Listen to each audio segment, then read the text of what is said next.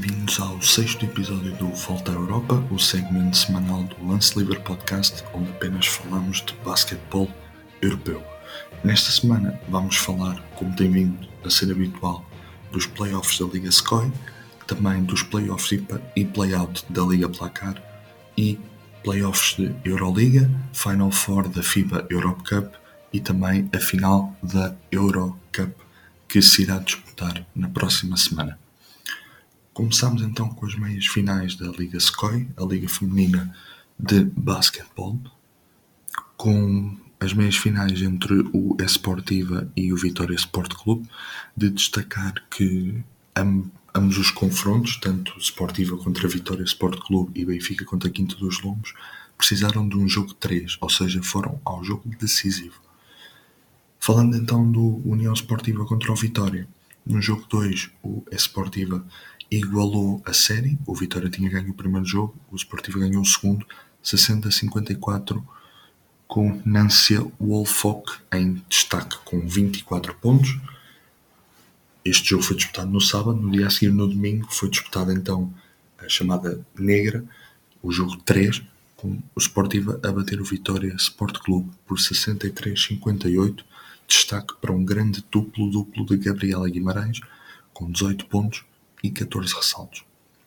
Já no confronto entre Sport Lisboa e Benfica e Quinta dos Lombos, a, a equipa da Luz recebeu a Quinta dos Lombos no jogo 2, no sábado, e perdeu por 69-64 com um jogo monstruoso de Rafaela Monteiro, com 27 pontos e 12 ressaltos, a dar a vitória à equipa da Quinta dos Lombos, forçando o jogo 3, que foi disputado no domingo.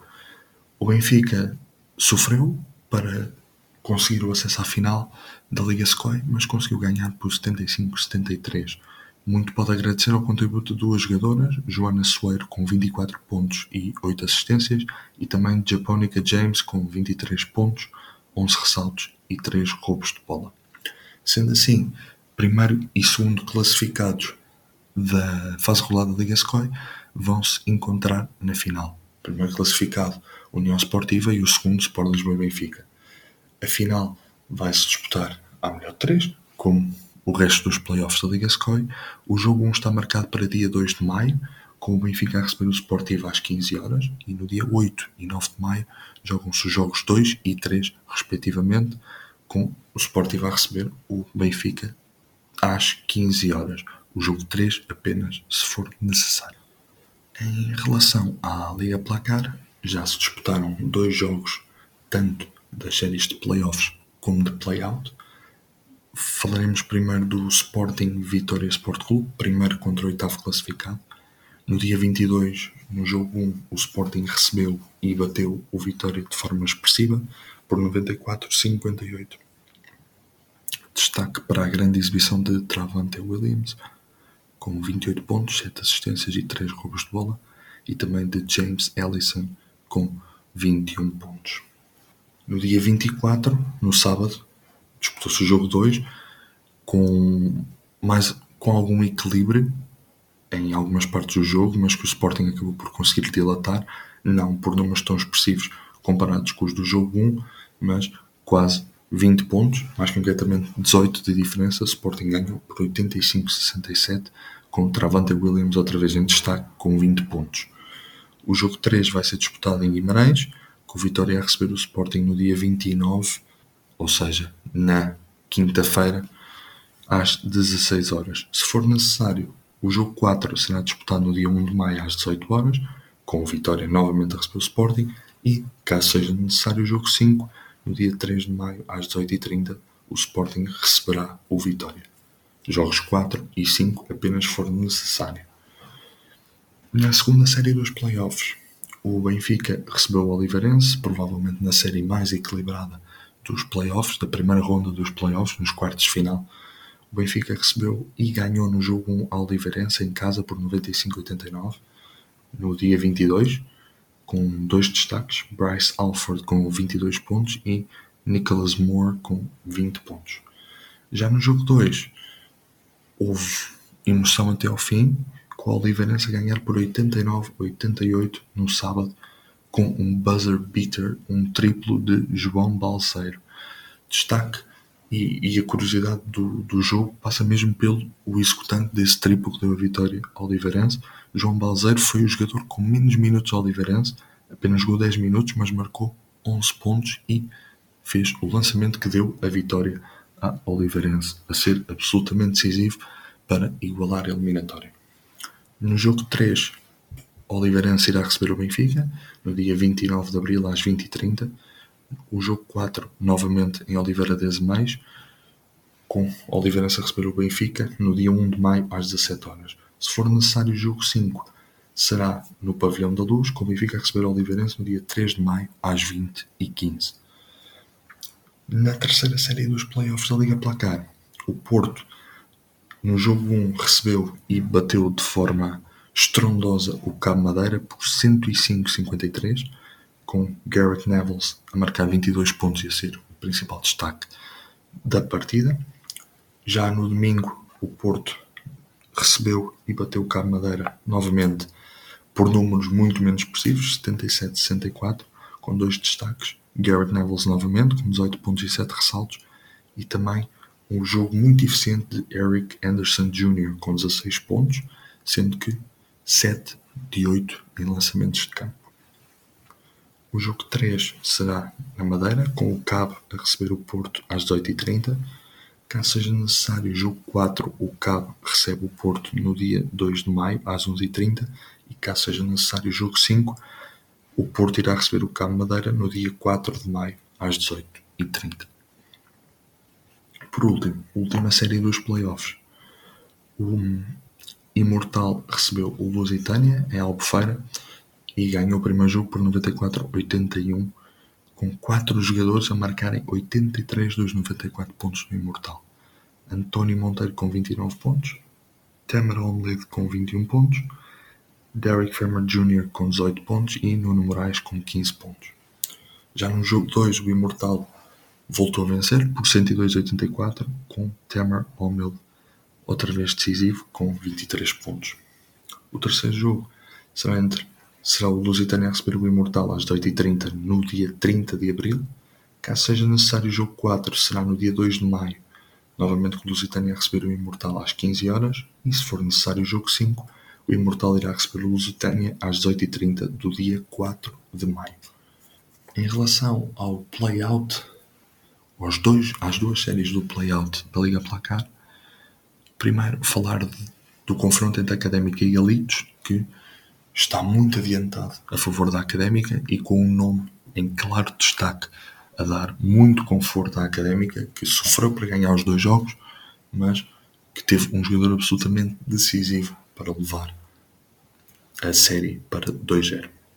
No jogo 1, na sexta-feira, a Académica recebeu e bateu o Galitos por 95-88 com Ashford Golden a marcar 28 pontos.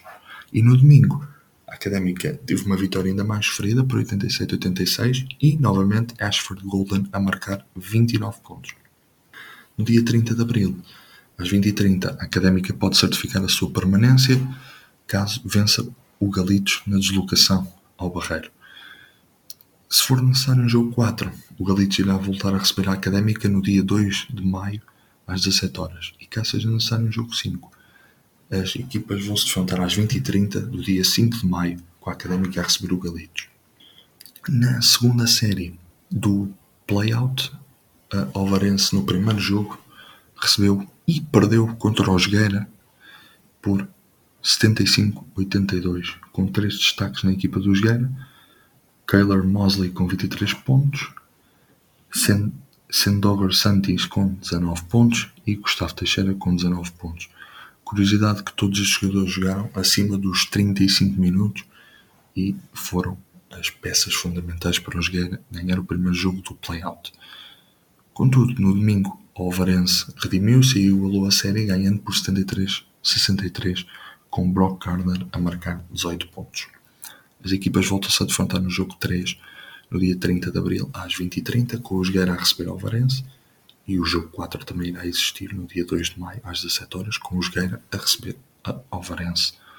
Por último, no jogo 5, caso seja necessário, no dia 5 de maio às 20h30 seria um confronto com o Alvarense a receber o Jogueira.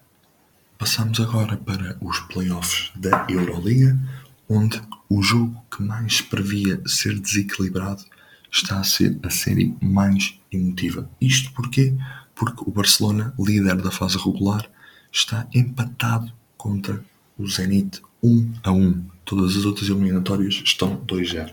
Por isso, vamos já começar a falar do confronto entre Barça e Zenit. Os dois jogos foram no Palau Blaugrana, em casa do Barcelona, com o Zenit a surpreender no primeiro jogo, ganhando por 76-74. E o principal nome em destaque foi precisamente o ex-jogador do Barcelona que deixou o Barcelona no início da temporada 2020-21. Kevin Pangos marcou 19 pontos e fez 9 assistências e foi decisivo na vitória da equipa russa no jogo 1 frente ao Barcelona. Já no jogo 2, o Barcelona esteve muito, muito perto de perder o segundo jogo em casa e ver a eliminatória praticamente perdida.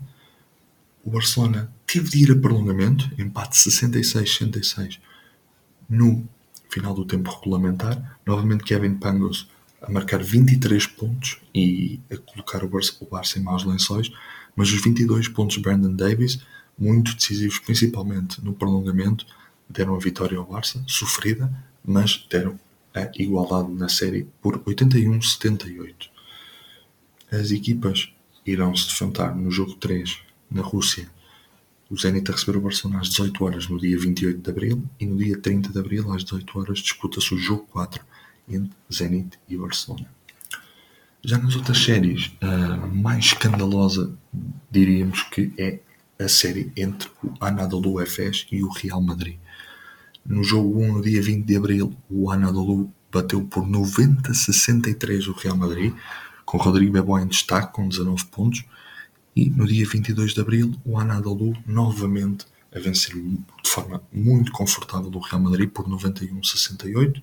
Destaque para dois jogadores, Vasilem Misic com 23 pontos, um base que tem sido constantemente apontado ao Real Madrid, e também Shane Larkin com 21 pontos. O jogo 3 será disputado em Madrid, com o Real a receber o Anadolu no dia 27 de abril às 18 horas.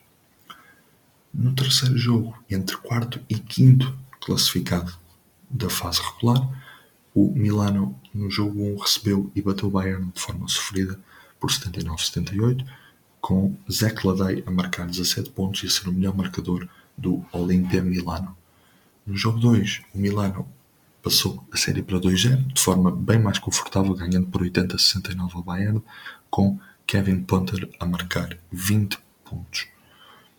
Já o jogo 3 já está marcado para o dia 28 de abril às 19h45, com o Bayern a receber o Milano. Por último, a série entre CSKA e Fenerbahçe tem tido um jogador, neste caso dois jogadores do Fenerbahçe, um em cada partida em destaque, mas com a equipa turca a não ter qualquer hipótese de disputar o resultado com o CSKA. No jogo 1, disputado no dia 21 de abril, o CSKA bateu o Fenerbahçe por 92-76, mas o jogador em destaque foi o experiente Nando De Colo com 27 pontos. No jogo 2, no dia 23 de abril, o CSKA bateu novamente o Fenerbahçe por 78-67 e voltou outra vez a ser um jogador do Fenerbahçe em destaque, outra vez com 27 pontos, mas desta vez foi Marco Gudinic. O jogo, o jogo 3 está marcado para dia 28 de abril, às 18h45, com o Fenerbahçe a receber o CSKA. Ainda temos tempo para falar da Final Four que foi disputada entre sexta e domingo passados, a Final Four da FIBA Eurocup. Na sexta-feira foram disputadas as meias finais, o Parma perdeu contra o Nejonia por 81-80, um jogo equilibradíssimo que acabou por sorrir à equipa israelita. E o Ostro da Polónia bateu por 77-66 o Oradea. No domingo, dia 25, primeiro existiu o jogo de atribuição de terceiro e quarto lugar, com o Oradea a bater o Parma por 85-76. E na grande final, o Nejonia, depois de umas meias finais sofridas, levou a final de uma forma algo mais confortável, batendo por 82-74 o Ostro. Sendo assim, a equipa israelita é a atual, a nova detentora da FIBA Eurocup. Por último, fazer uma pequena referência à final da Eurocup, que será disputada a duas mãos, entre Mónaco e o Nix Kazan, No dia 27, o Mónaco recebe o Unix para a primeira mão da final e, na segunda mão, no dia 30 de abril, o Casa recebe o Mónaco. Obviamente, processa-se da seguinte forma: a equipa que marcar mais pontos no conjunto das duas mãos leva a eliminatória e não a séries de 3 ou de 5 jogos, como é mais comum nos playoffs das competições europeias e, obviamente, noutros países, noutros continentes, é mais habitual termos séries de 3, 5 ou 7 jogos.